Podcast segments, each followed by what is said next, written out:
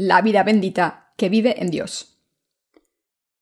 Ezequiel 47, 1-12 Me hizo volver luego a la entrada de la casa, y he aquí aguas que salían de debajo del umbral de la casa hacia el oriente, porque la fachada de la casa estaba al oriente y las aguas descendían de debajo, hacia el lado derecho de la casa, al sur del altar. Y me sacó por el camino de la puerta del norte y me hizo dar la vuelta por el camino exterior, fuera de la puerta, al camino de la que mira al oriente, y vi que las aguas salían del lado derecho. Y salió el varón hacia el oriente, llevando un cordel en su mano, y midió mil codos, y me hizo pasar por las aguas hasta los tobillos. Midió otros mil, y me hizo pasar por las aguas hasta las rodillas. Midió luego otros mil, y me hizo pasar por las aguas hasta los lomos. Midió otros mil, y era ya un río que yo no podía pasar, porque las aguas habían crecido de manera que el río no se podía pasar sino a nado. Y me dijo, ¿Has visto, hijo de hombre? Después me llevó y me hizo volver por la ribera del río. Y volviendo yo, vi que en la ribera del río había muchísimos árboles a uno y otro lado.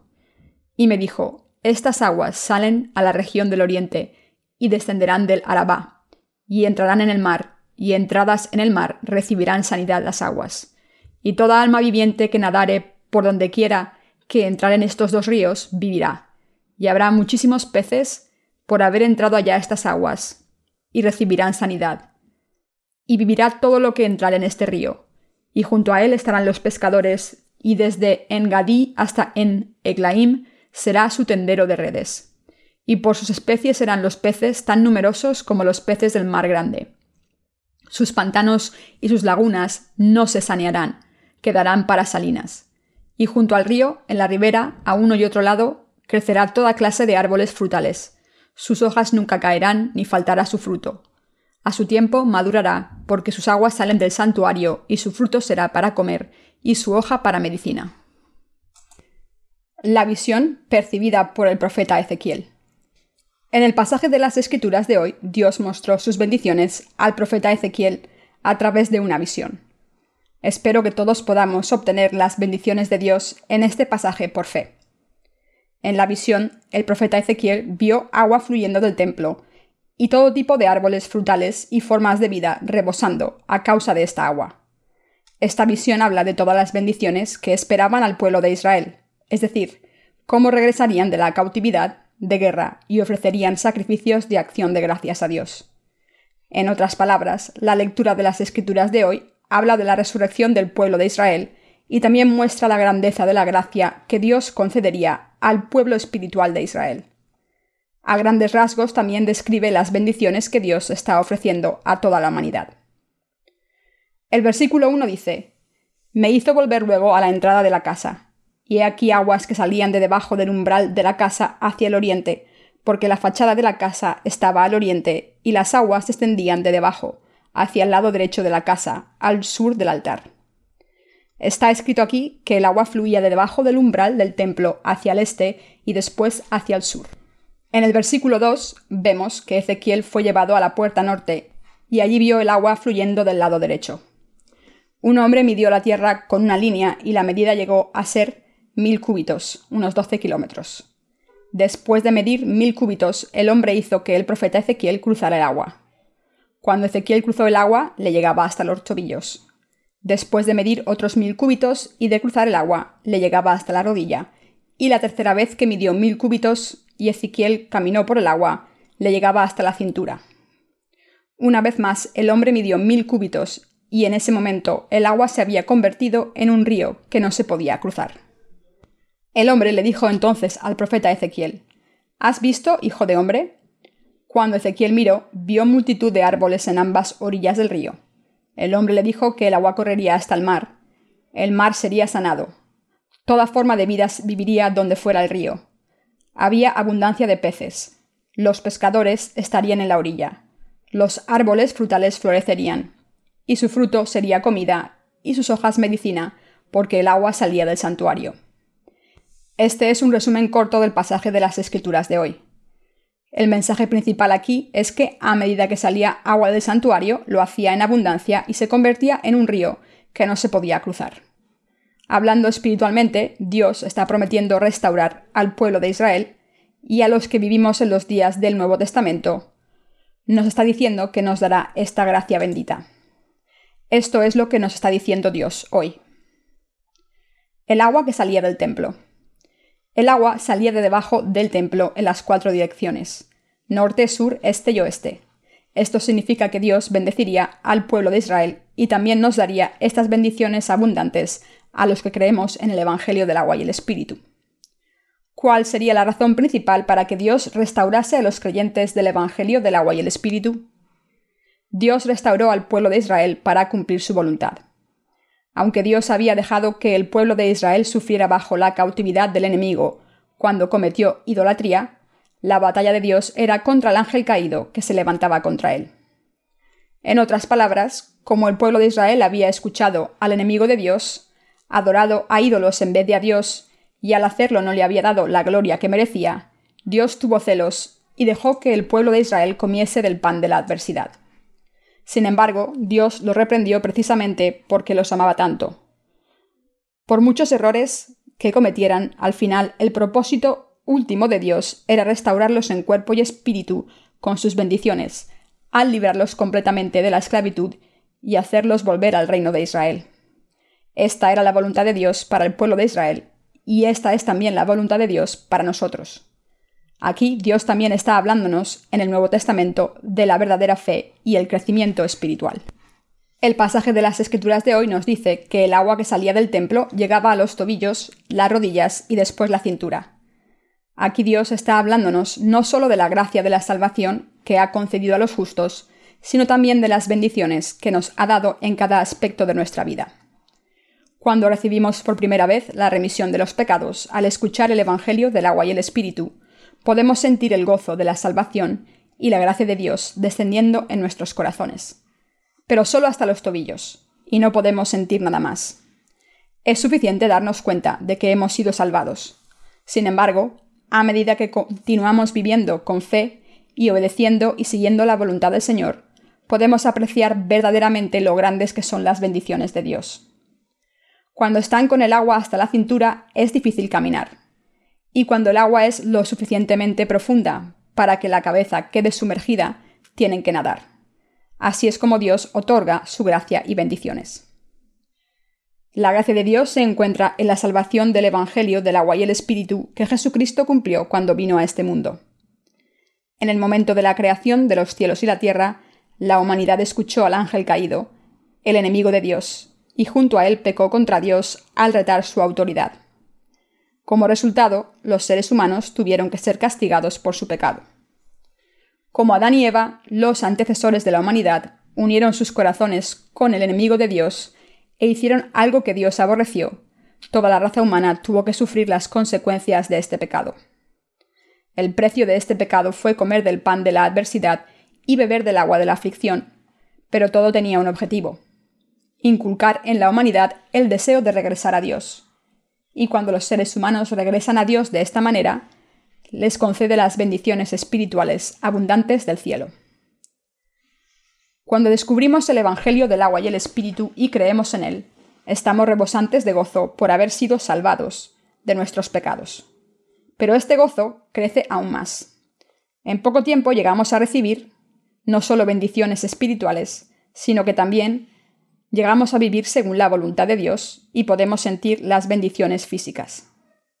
Para vivir según la voluntad de Dios debemos estar a su lado en vez de escuchar al ángel caído que se opuso a él, y debemos vivir por fe para la gloria de Dios.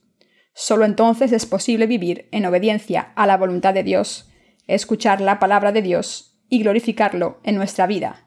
Significa vivir según su propósito. Entonces Dios nos bendecirá por conocer su providencia.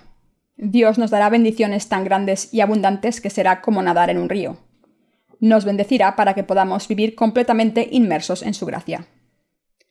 Desde que recibí la remisión de mis pecados al darme cuenta del amor y plan del Señor, y creer en su palabra del Evangelio del agua y el Espíritu, he recibido multitud de bendiciones mientras vivo por la proclamación de este Evangelio, que es la voluntad de Dios. Para propagar el Evangelio del agua y el Espíritu, tuve que luchar contra los falsos profetas, que son enemigos de Dios, y también he sufrido muchas dificultades y problemas. Sin embargo, cada vez que sufría podía ver a Dios ayudándome. La Biblia dice que el agua salía del templo de Dios. Formó un río, llegó al mar e hizo que todas las criaturas del mar vivieran. La Biblia también dice que por la tierra, a través de la que fluía el río, los árboles daban muchos frutos para comer y hojas para medicina. De esta manera podemos también ver que nuestro Señor nos dio multitud de bendiciones en cuerpo y espíritu. Cuando entendemos que Dios es nuestro Dios, decidimos no levantarnos contra Él pase lo que pase, y nos decidimos a vivir por Él según su propósito. Podemos ver de nuestra propia experiencia cómo Dios hace crecer nuestra fe y al mismo tiempo nos llena de muchas bendiciones materiales. Gracias a las bendiciones de Dios hemos podido vivir por fe hasta el presente. Dios dijo que nos bendeciría para nadar en el río de gracia, y la mayor bendición que Dios nos ha dado a los que creemos en el Evangelio del agua y el Espíritu es el hecho de que podemos vivir por su gloria. ¿Qué significa vivir por la gloria de Dios? Aunque hemos cometido muchos errores contra Dios, en vez de condenarnos por esos pecados, Dios nos ha hecho comer del pan de la adversidad y beber del agua de la aflicción para que regresemos a Él. Esta es la voluntad de Dios, y aceptar esta voluntad por fe es lo que significa vivir por la gloria de Dios. En última instancia, se trata de creer en Dios cuando nos dice, Os amo, he borrado todos vuestros pecados con el agua y la sangre, soy vuestro Dios. Os he dado mi espíritu y os he hecho mis hijos. Os he dado la palabra bendita del Evangelio de la vida eterna. También os he dado toda palabra para que creáis en mí. Esta es la mayor bendición que Dios tiene para los pecadores. Significa que Dios ya nos ha dado la palabra de bendiciones. Los que creemos en el Evangelio del agua y el Espíritu tenemos la palabra de la salvación y la remisión de los pecados, y nosotros también tenemos en nuestro corazón al Espíritu Santo que nos permite creer en la palabra de Dios. Estas son las mayores bendiciones para nosotros. Es una tremenda bendición para mí conocer la palabra de Dios, entenderla y predicarla. Además, no solo yo he sido salvado de los pecados del mundo, sino ustedes también. Y ahora todos sabemos lo que complace a Dios. ¡Qué maravillosa bendición!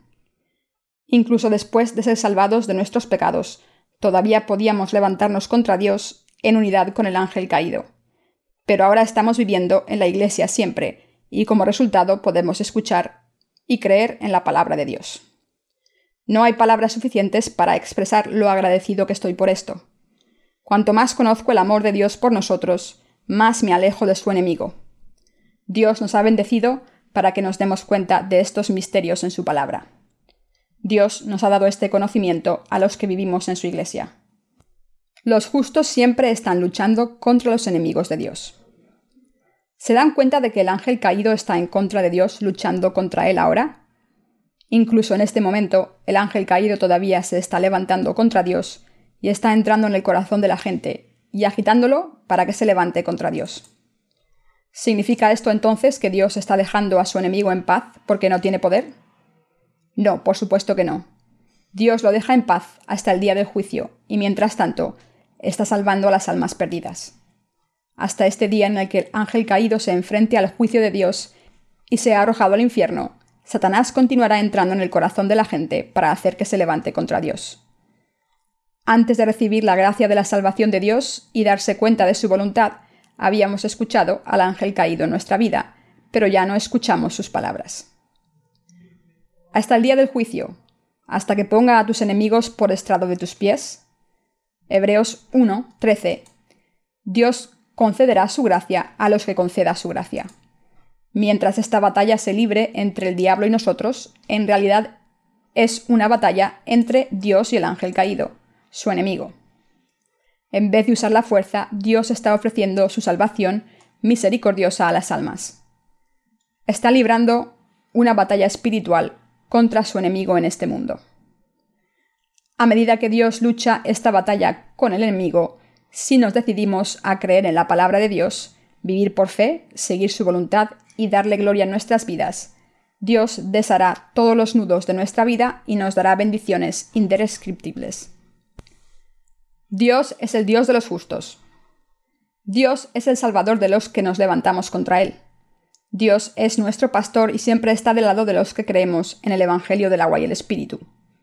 Está del lado de los que han recibido la remisión de los pecados al creer en el Evangelio del agua y el Espíritu y están siguiendo su voluntad. En otras palabras, Dios está de nuestro lado y por eso estamos disfrutando de la maravillosa gracia de la salvación y estas bendiciones maravillosas en cuerpo y espíritu. ¿Cómo es esta vida bendita posible si no es por la gracia de Dios? Incluso ahora Satanás está escupiendo sus mentiras y diciendo cosas sin sentido. No es suficiente solo creer en Jesús, deben poder hablar en lenguas para abrir la puerta del reino espiritual. El ángel caído que entra en los corazones de la gente y los falsos profetas les susurran y les muestran falsas visiones intentando separarlos de Dios. Algunas personas son engañadas y acaban difundiendo las palabras de engaño a los demás. Sin embargo, para los que creemos en la palabra del Evangelio del agua y el Espíritu, Dios se ha convertido en nuestro Dios y nosotros nos hemos convertido en su pueblo bendito. Aunque habíamos sido pisoteados por Satanás constantemente, cuando nos damos cuenta del verdadero Evangelio del agua y el Espíritu, que constituye la justicia de Jesucristo, no caemos en las palabras de engaño que Satanás nos susurra. Id tras vuestros deseos y sed fieles a vosotros mismos. Aunque tenemos muchas debilidades, podemos rechazarlo convencidos y decir, Dios nos ha salvado y ha resuelto todas las maldiciones de nuestros pecados. Entonces, ¿por qué vamos a servirte, ángel caído, en vez de servir a Dios? Cuando vivimos por Dios, Él nos da todo lo que necesitamos a su debido tiempo. Dios nos ayudará cuando lo necesitemos. El pasaje de las Escrituras de hoy dice que el agua que salía de debajo del umbral del templo llegaba a los tobillos, las rodillas, la cintura y hasta el punto en que había que nadar. Esto significa que Dios nos ha vestido en la misma inmensa gracia de salvación y las bendiciones espirituales del cielo. Dios nos ha dado estas bendiciones a todos los que creemos en el Evangelio del agua y el Espíritu. Después de ser salvados de todos los pecados del mundo, a menudo nos centramos en la carne en vez de la gloria de Dios y nos preguntamos, ¿cómo puedo vivir así? Sin embargo, los pensamientos de la carne llevan a la muerte. Cuando albergamos pensamientos carnales, nos preocupamos por el futuro, preguntándonos qué nos ocurrirá. Atrapados por la duda y la incertidumbre, pensamos, aunque hemos sido salvados por fe, ¿no deberíamos vivir el resto de nuestras vidas por la fuerza de la carne? ¿No es esto cierto para ustedes? Todos hemos pasado por esta fase. Sin embargo, a pesar de esto, como nuestro Dios nos ha pedido que sirvamos al Evangelio del agua y el Espíritu en nuestra vida, estamos viviendo según la palabra de Dios en obediencia. La victoria será nuestra si nos decidimos a vivir espiritualmente por Dios en vez de vivir por nosotros tenemos la determinación de decir, si muero, muero. Predicamos la justicia del Señor con esta determinación y vivimos por Dios. También estamos aprovechando el tiempo para poner la palabra de Dios en acción. Para cumplir el propósito glorioso de Dios, ahora estamos predicando el Evangelio a través de nuestro ministerio literario por el bien de todo el mundo. Y para predicar el Evangelio de esta manera, debemos apoyar el ministerio del Evangelio. Cuando empezamos a trabajar para apoyar el ministerio del Evangelio, sufrimos muchos contratiempos en la carne. Sin embargo, cuanto más tiempo pasaba, más bendiciones nos daba Dios. Su gracia llegaba a los tobillos, las rodillas y la cintura, y al final nos hundió por completo, de manera que ahora estamos nadando en el río de gracia. Así es como hemos llegado a vivir una vida que está completamente dedicada a glorificar a Dios. Esta es la bendita palabra de promesa que Dios le dio al pueblo de Israel y a nosotros también, a los que somos el pueblo espiritual de Israel. Y es también nuestro gozo ver que todos los que siguen al Señor reciben estas bendiciones. Algunas personas piensan en su carne que si siguen al Señor serán arruinadas y acabarán en la pobreza. Pero estos pensamientos son de cuando no habíamos nacido de nuevo. Ahora que hemos nacido de nuevo, nunca fracasaremos si vivimos por Dios y dedicamos nuestras vidas a difundir el Evangelio. Hay fases para recibir las bendiciones de Dios por fe. En la primera fase pasamos por dificultades y sufrimos muchas pérdidas por la gloria de Dios. En la segunda fase, a medida en que nuestra fe en la palabra de Dios aumenta, llegamos a recibir sus bendiciones. Los que viven por la gloria de Dios sufren muchas dificultades para eliminar el musgo de sus corazones y carne, y después de esto llegan a recibir las grandes bendiciones de Dios y vivir con los justos. Aunque los que sirven al Evangelio sufren dificultades y tienen problemas, cuando recuerdan cómo han vivido hasta el presente, se pueden dar cuenta de que han recibido bendiciones extraordinarias de Dios y les parece un sueño. Dios ha establecido su Iglesia para proteger a los que han sido salvados de los pecados del mundo, y Dios ha levantado a sus siervos por el bien de los santos. De ahí Dios les ha dado muchos obreros a los miembros de su Iglesia. Cuando su Iglesia es establecida, Dios nos hace llevar a cabo su obra y apoyar el ministerio del Evangelio. Nos hace servir al Evangelio del agua y el Espíritu con nuestro trabajo, y nosotros llegamos a darnos cuenta de que Dios nos bendice abundantemente cuando hacemos esta obra juntos y vivimos en su Iglesia. Aunque hemos sido liberados de las garras del enemigo, sin la Iglesia de Dios es imposible recibir estas bendiciones. Aunque hemos sido librados del mundo, no podemos vivir una vida así de bendita sin encontrar la Iglesia de Dios y a sus siervos, obreros y pueblo. El diablo intenta evitar que vivan esta vida y sigue intentando engañarles e instándoles a que se levanten contra Dios diciendo Salid al mundo y vivid por vuestra cuenta. ¿Estáis tontos? ¿Sois estúpidos? Estaréis bien por vuestra cuenta. Esto es lo que está diciendo el ángel caído, pero en contraste Dios dijo, Bendeciré a mi pueblo, libraré al pueblo de Israel de la esclavitud, y lo bendeciré en cuerpo y espíritu para que prospere. Dios dijo que levantaría a sus siervos por nosotros. Dijo que levantaría obreros para nosotros, nos protegería, nos alimentaría, nos vestiría y bendeciría en cuerpo y espíritu para hacer su obra. Así que, si vivimos en el dominio de Dios y vivimos por fe en su palabra, viviremos inmersos en sus bendiciones, como si estuviésemos nadando en un río profundo. Cuando me miran a mí, parece que sea un adicto a la palabra de Dios. Incluso me parece a mí que soy un adicto. Cuando termino una tarea, hay muchas más tareas esperándome. Puedo ver en mi mente que hacer la obra de Dios de esta manera será por mi propio bien, y mi corazón también tiene esta fe. Como dice la palabra, es pues la fe la certeza de lo que se espera, la convicción de lo que no se ve. Hebreos 11.1. Puedo verlo por fe. Dios concede sus bendiciones a los que tienen el recipiente de la fe preparado. Pero si su recipiente es demasiado pequeño, no pueden recibir tantas bendiciones porque el recipiente estará lleno en poco tiempo. Cuando terminamos una tarea, le doy gracias a Dios y vuelvo a comprometerme a vivir por el Evangelio del agua y el Espíritu, a ofrecerme a este trabajo y deseo hacer la obra de Dios con nuestros hermanos y hermanas. Y entonces preparo un recipiente aún mayor, diciendo, ahora debería preparar un recipiente de fe más grande. Debo preparar el recipiente de la fe primero, pidiéndole que me dé más bendiciones. Entonces mi Dios siempre llena el recipiente que he preparado. Entonces utilizo las bendiciones de Dios como una semilla y hago más preparativos, pidiéndole a Dios que los bendiga. Lo que significa vivir entre la gracia de Dios es algo que solo aprecian los que han vivido así. Significa que Dios está respondiendo nuestras oraciones, bendiciéndonos y asegurándose de que somos prósperos en cuerpo y espíritu y dejándonos llevar a cabo obras valiosas. Esto es lo que significa vivir la vida de fe espiritual y significa vivir con las maravillosas bendiciones de Dios. Al final debemos vivir una vida bendita. Los que creemos en el Evangelio del agua y el Espíritu vivimos una vida llena de propósito. Debemos decirnos, estaré del lado de Dios porque he sido salvado de todos mis pecados al creer en el Evangelio del agua y el Espíritu de corazón. No escucharé a los ángeles caídos que se oponen a Dios, y no haré nada que insulte a Dios, ni me levantaré contra Él. ¿Quién está complaciendo a Dios? Dios se complace al ver que el Evangelio se está difundiendo.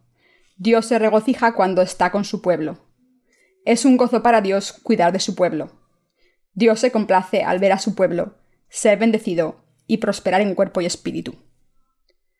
Como la providencia de Dios es tan clara y definitiva, estamos moviéndonos hacia este propósito paso a paso. La providencia de Dios se cumplirá toda. La Iglesia de Dios no era tan fuerte como lo es ahora desde el principio. Yo sufrí mucho cuando empecé a predicar la palabra del Evangelio del agua y el Espíritu para establecer la Iglesia de Dios en este mundo. En el pasado solía decir que estaba durmiendo con el enemigo por el bien de la predicación del Evangelio. Había dormido con mis enemigos en la misma habitación, comido en la misma mesa y vivido con ellos. Los conocía a todos. Sabían quiénes eran y qué estaban haciendo. Aun así, como había muchos entre ellos a los que tenía que salvar, sufrí mucho con paciencia. Con el tiempo Dios limpió poco a poco nuestra asamblea con el Evangelio del agua y el Espíritu. Al habernos purgado con el Evangelio del agua y el Espíritu, Dios nos empezó a bendecir para que viviésemos completamente por Él y apoyásemos el ministerio del Evangelio con todas nuestras fuerzas. Todo lo que hacía era orar a Dios y dar un paso, pero cuando lo hacía, Dios bendecía la obra que estaba haciendo. He recibido estas bendiciones en multitud de ocasiones en mi vida. Dios nos creó. Sin embargo, nuestros antecesores, Adán y Eva, en vez de estar del lado de Dios, cometieron un grave pecado al levantarse contra Él, unir sus corazones con su enemigo, el ángel caído. Como todos éramos descendientes de estos seres malditos, no pudimos evitar pecar al levantarnos contra Dios, pero Dios vino a buscarnos, nos encontró y nos amó. Jesucristo mismo vino a este mundo, cargó con todos nuestros pecados y maldiciones a través del bautismo que recibió de Juan el Bautista, y sufrió la muerte que deberíamos haber sufrido por nuestros pecados al morir en la cruz.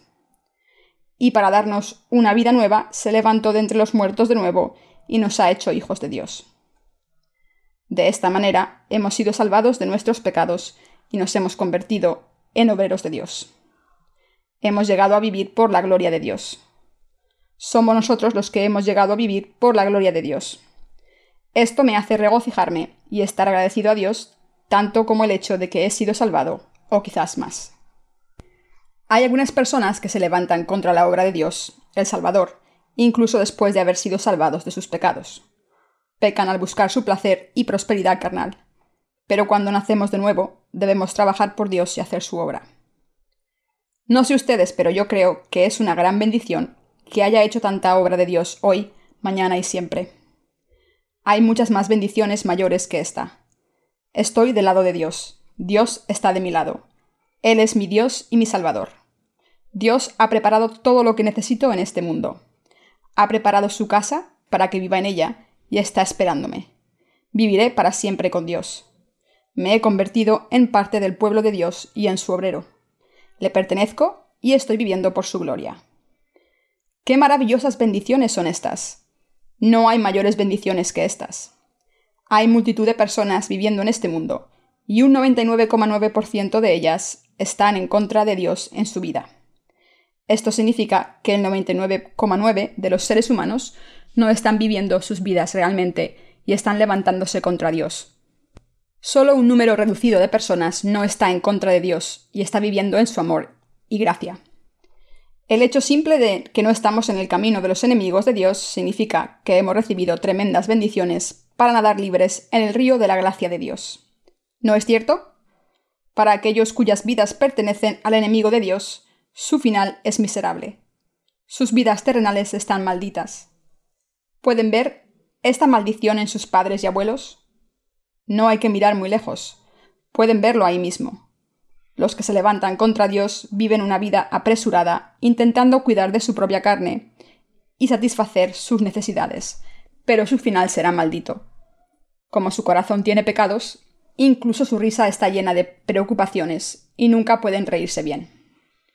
Como tienen tantas preocupaciones, aunque haya algo que celebrar, siempre están agobiados. Por el contrario, los que están del lado de Dios se ríen y regocijan de todo corazón cuando están felices. La amistad no es solo para la gente de la misma edad. Pueden ser amigos de cualquier persona de cualquier edad, joven o vieja. Los justos pueden tener una vida así de bendita, y esto es posible porque Dios nos ha bendecido por estar a su lado. Nuestras vidas están benditas porque estamos viviendo del lado de Dios. Esto se debe a que hemos recibido las bendiciones de Dios y estamos disfrutándolas en cuerpo y espíritu. Y por eso podemos vivir una vida llena de servicio con orgullo y autoestima. Vivir una vida así es una bendición de Dios, Dios dijo que le daría una vida así de bendita al pueblo de Israel y que nos daría estas bendiciones a nosotros, que éramos gentiles. Y sé que esta palabra se ha cumplido por nosotros hoy. Estoy muy feliz todos los días de mi vida. Mi vida sigue un patrón. Mi rutina diaria es la misma todos los días. Es fácil encontrarme en un lugar específico a una hora en particular. No fallo ningún día. Voy al trabajo incluso los domingos. Si no trabajo de todo corazón, el trabajo no se completa. Si fuera un holgazán cuando hago la obra del Evangelio como la gente del mundo, mi recipiente sería diminuto. Debo hacer que el recipiente de la fe sea más grande ante Dios. Oro a Dios para que bendiga mi recipiente y comparto estas bendiciones con ustedes. Constantemente recibo y disfruto las bendiciones de Dios en mi vida. Como ustedes también están viviendo por fe en Dios, todos son recipientes de las bendiciones de Dios. El hecho de que pertenezcan a Dios y vivan de su lado significa que han recibido sus bendiciones. Sería una tragedia si estuviesen del lado del enemigo y le pertenecieran a él. La culminación para los que se levantan contra Dios no es más que pena y maldiciones. Solo les espera reprimenda. Espero y oro que todos se den cuenta de lo bendita que es la vida que vive del lado de Dios y le pertenece a Él. Y les pido que crean de corazón. No sé cómo hemos llegado a recibir estas maravillosas bendiciones. Cuando estaba viviendo en el mundo, nada me iba bien, aunque hacía todo lo posible y trabajaba sin parar. Todo lo que conseguí fue enfermar de gravedad. Así que, para no ser una carga para los demás, quise acabar con mi vida en secreto. Pero pensé, antes de irme debería resolver el problema del pecado en mi conciencia. Mientras buscaban una solución, escuché a personas que me decían, si crees en Jesús recibirás la remisión de los pecados. Pensé para mis adentros. Debería ir a una iglesia y hablar con alguien para resolver el problema del pecado. Así que fui a una iglesia, hablé con los miembros y les pedí que me ayudaran con mis pecados. Fui a la iglesia solo unas pocas veces, pero sentí algo cálido y cómodo en mi alma y me di cuenta de lo siguiente. No debía morir, debería vivir. De esta manera surgió valor en mi corazón y le pedí a Dios que me sanara de mi enfermedad y le prometí que si lo hacía, creería en Él, creería en Jesús e iría a la iglesia en dos meses. A los dos meses llegó el momento prometido. Antes de empezar a ir a la iglesia, investigué un poco para intentar estar preparado y entendí que los miembros de las iglesias no deben fumar ni beber. Así que, aunque fue duro, dejé de fumar y beber. Pensé que como me iba a convertir en un cristiano, debía hacerlo bien. Practiqué ser este tipo de cristiano durante mucho tiempo, pero aunque creí en Dios, no pude evitar levantarme contra Él. Aunque me declaré creyente, como no había recibido la remisión de los pecados, lo único que iba a hacer era vivir por mí mismo buscando mi prosperidad mundana. Al sufrir por mis pecados, muchas veces oraba a Dios para que me ayudase a entender su palabra, diciendo, Señor, ¿qué está diciendo esta palabra? Por favor, ayúdame a entender lo que estás diciendo aquí. Aunque la Biblia decía que mis pecados serían tan blancos como la nieve, todavía seguían intactos en mi corazón a pesar de creer en Jesús. Así que oré a Dios constantemente para que me explicase su palabra. Un día, mientras leía Mateo, tuve una epifanía. Jesús dijo en Mateo 3:15, Permíteme hacer ahora, pues conviene así que cumplamos toda justicia. Pensé para mí mismo, la frase toda justicia significa todo lo que es correcto. Esto significa que el bautismo de Jesús no fue un mero ritual, sino el cumplimiento de toda la justicia de Dios. Entonces es lógico que el propósito por el que Jesús fue bautizado por Juan el Bautista fue cumplir toda la justicia de Dios. ¿Cómo se cumplió aquí toda la justicia de Dios? Entonces Dios me recordó el sistema de sacrificios del Antiguo Testamento, en el que las ofrendas de sacrificio recibían los pecados que eran pasados mediante la imposición de manos. Ahora podía entender por qué Juan el Bautista dijo, El siguiente día vio Juan a Jesús que venía a él y dijo, He aquí el Cordero de Dios que quita el pecado del mundo. Juan 1.29. Jesús fue bautizado por Juan el Bautista como representante de la humanidad para así, hoitosgar, en griego, cumplir toda la justicia, dikaiosune. Por eso Jesús dijo, pues conviene así que cumplamos toda justicia. De este pasaje ahora puedo entender que mis pecados y todos los pecados de la humanidad fueron pasados a la cabeza de Jesús. Entonces sentí en mi corazón como si alguien hubiese tirado una piedra a un lago. Cuando me di cuenta del significado de este pasaje me quedé boquiabierto y no pude decir ni una sola palabra en media hora. Desde ese momento, cuando leí la palabra de Dios, podía entender lo que decía. Llegué a entender lo que la palabra de Dios estaba diciéndome. Oh, así que esto es lo que significa la palabra. Hasta que entendí la palabra de Dios no había estado de su lado completamente, y por tanto había estado tratando con muchos conflictos espirituales. Sin embargo, al hacerme pasar por este proceso tan difícil, Dios no solo me salvó, sino que también me hizo estar de su lado al final. Con la determinación de servir a Dios, me dije a mí mismo, Nunca me levantaré contra Dios aunque me muera de hambre. Ahora que he nacido de nuevo, no volveré a predicar como predicaba antes de nacer de nuevo. No viviré una vida así. No predicaré para llenar mis bolsillos. Aunque solo salve a un alma, le predicaré el Evangelio del agua y el Espíritu y la alimentaré. Entonces Dios me llevó a mi ministerio, y es así como he llegado a donde estoy hoy. Incluso ahora, la mayor gracia que Dios me ha dado es la gracia que me ha salvado y me ha hecho llevar a cabo el ministerio del Evangelio en mi vida.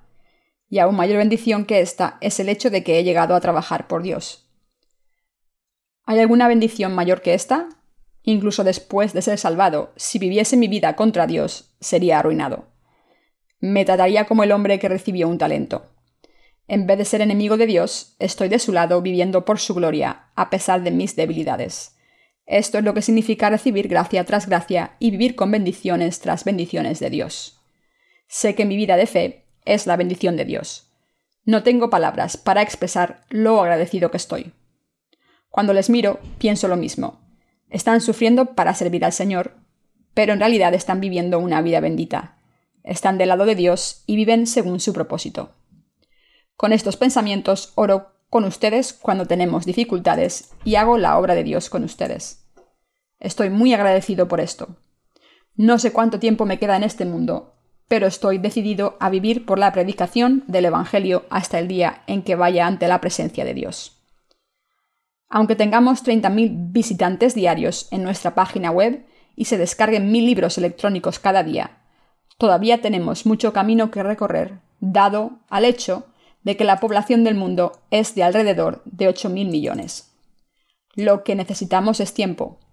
Necesitamos tiempo no solo para predicar el Evangelio, sino también para que los que han escuchado el Evangelio de nosotros lo prediquen y para que estas personas también lo prediquen. Estoy esperando que esto ocurra. Aunque estoy envejecido, no pienso en mi edad. Incluso ahora pienso que tengo 28 años. Vivo como si fuera joven. Quiero pensar como una persona joven y cuidar bien de mi salud. Como pertenezco a Dios con ustedes, oro a Dios para que no me deje estar del lado de su enemigo y quiero vivir al lado de Dios. De la misma manera en que Dios nos ha dado muchas bendiciones, sé que seguirá bendiciéndonos abundantemente. Le doy todas mis gracias a Dios por su gracia. Aleluya.